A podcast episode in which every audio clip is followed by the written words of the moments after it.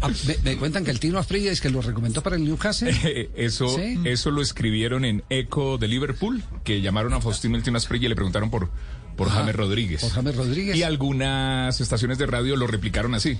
Hicimos la investigación y... Mm, mm. Sí. Fausto. Hola, buenas tardes, ¿cómo están? Qué pena despertarlo, Faustino, yo sé que está en su siesta. ¿Lo llamaron de Newcastle a preguntarle por James Rodríguez? A mí no me ha llamado nadie. Ni gallego. Pura, como dice, como dice el pie, es pura carreta. Pura carreta, no joda. ¿Pero usted lo recomendaría para el Newcastle? James, sí, claro. James juega bien al fútbol. James es buen jugador de fútbol. James puede jugar tranquilamente en el Newcastle. Sí, eh, eh, entonces digamos que eh, oficialmente esta sí puede ser ya verídica la recomendación del Tino Asprilla. Ahora sí. Ahora, sí. Pueden decir, en medio colombiano, Faustino el Tino Asprilla recomendó a, Newcastle. a, Newcastle, a James Rodríguez. Sí, ojalá, James, ojalá pudiera jugar James. Es que James tiene que estar donde el entrenador lo quiera y donde pueda jugar y donde pueda ser feliz. Sí. Yo creo que las declaraciones de James van también eh, por culpa de ese entrenador que de entrada lo mochó. Yo sabía que, que cuando un entrenador le coge bronca a un futbolista, cuando no le gusta a un futbolista, no, no, le ve nada bueno. Y eso ya había pasado con James en el Real Madrid con Benítez y sabía que en este equipo le iba a tocar lo mismo. Sí. yo ya la, yo ya la vi, la conozco porque a mí me pasó en el Parma en el último año con, con Malesani, que no, que no me no era de sus jugadores preferidos. Y también la vi cuando Roberto Bayo jugó en la, estaba en la Juventus, ¿se acuerdan? Cuando Bayo estaba en la Juventus, que el entrenador era Lippi, tuvo un problema con él y Bayo se va para el Inter de Milán. Y a los seis meses echan a Lippi de la Juventus y cae en el Inter. Y sale otra vez Valle. primero que mochó a Bayo, pum, otra vez que fue a dar al Brescia. Entonces, sí, eso, eso, es normal que, que pase. Muchas veces pasa eso, que los entrenadores no les gusten y, y James no es del gusto de, de Benítez. Pero cuando pasa tan seguido, ¿el problema es de los entrenadores o es de uno mismo? El problema tiene que ser de uno, uno no puede estar peleando con todos los entrenadores. Seguramente tiene ah. mucha culpa. Eh, James eh, no eh, o ha hecho cosas que el entrenador no le, no le han gustado. Seguramente tiene su culpa. Sí.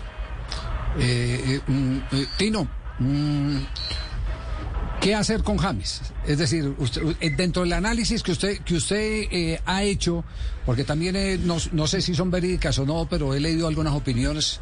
Como le cuento, estaba, estaba de vaca y, mm, a través de terceros uno se enteran que son los, los medios, los portales por donde uno lee. usted hablaba que James tiene que dedicarse más al, al fútbol. ¿Esa, ¿Esa versión la dio usted o no la dio?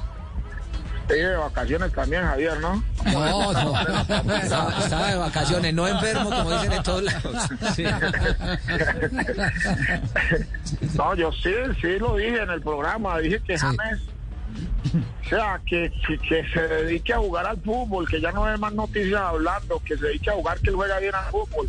Creo que a James le quedan unos tres o cuatro años para jugar bien todavía, que se dedique al fútbol, que deje esa plataforma de estar hablando y todos los días dar noticias y todos los días da de qué hablar. O sea, y cuando dije farandulear y la gente se confunde que, que yo era farandulero, en la época mía yo ni entrevista daba, Javier. No, usted era parrandero, no, no farandulero. Parrandero y bailador. No confunda, no encontraba uno. Sí, a todos los periodistas. claro. Y ahorita ellos mismos se dan las noticias. A uno le da una rabia que le tomaran fotos, que dieran cuenta cuando uno salía. Y ahorita eso no necesitan porque todo lo muestran y todo lo graban y todo, no, son unos bobos. Hola, yo Javier. Ah, y es que, es que el Tino, Hola, Jerry. Hola, ¿qué más, qué más panita? Y es, y es que el Tino, ¿en qué programa es que habla? Que yo que ahí no lo... Y es bien. Y ahí lo dejan hablar a él. Eh... Así como a mí aquí en el programa. No, ¿Sí? porque usted lo ha visto, no lo dejan hablar. Yo, yo, lo, yo sí lo he visto por ahí, pero yo no lo he visto hablando. No, no. Sí, sí lo he Fabián, Fabián, Fabián casi no lo deja. Tiene que ver los programas, panita, ni en pie. Oiga, y hablando de Benítez, ¿por qué no te Benítez para acá? Salude a su jefe, hombre. No, el doctor Gallego, tengo que ir a buscarlo para ver si me contrata otra vez, pero es que el doctor Gallego es muy duro, mano. Uy. No estoy disponible. Sistema correo de voz. Para quejas y reclamos, marquen 5. Para quejas y reclamos. Ay, Dios. Tino, eh, eh, diagnóstico de la triple fecha. Pues a ver, Javier, eh, es duro, va a ser duro jugar. Usted sabe que jugar en La Paz siempre es muy difícil. Sí. Es muy complicado jugar allá, por mucho que el equipo rival sea inferior al de Colombia. El problema no es el equipo, no la altura, es muy complicado. Y hay que siquiera sacar unos seis puntos para mantenerse ahí en la parte de arriba. Colombia tuvo muchísima suerte de- en la última fecha de eliminatoria porque todos los rivales de Colombia ninguno sumó, el único que sumó más puntos fue Colombia, creo que Brasil, Argen- Argentina. Pero, pero Colombia tiene que sumar como mínimo seis puntos. Ajá. Y si son siete, mejor. Eh, seis puntos que sería ideal. Bueno, eh, el- eh, uno primero tiene que desayunar antes de almorzar. De- lo primero que tiene que pensar, eh, y además para fortificarse eh, mentalmente, emocionalmente, pensar en una victoria en La Paz.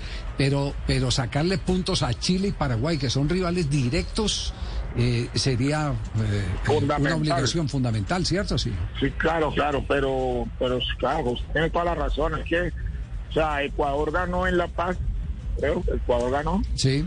Eh, Colombia tiene que ir a ganar tres puntos. Tiene que ir a buscarlo y la obligación es ir a sacar esos tres puntos. Sé que va a ser muy complicado, pero porque ya los otros rivales son más complicados, más difíciles. Entonces, hacer esos tres puntos y ganarle y ganarle a, a Chile en casa y por ahí pues siempre la última eliminatoria nos ha ido muy bien en Paraguay.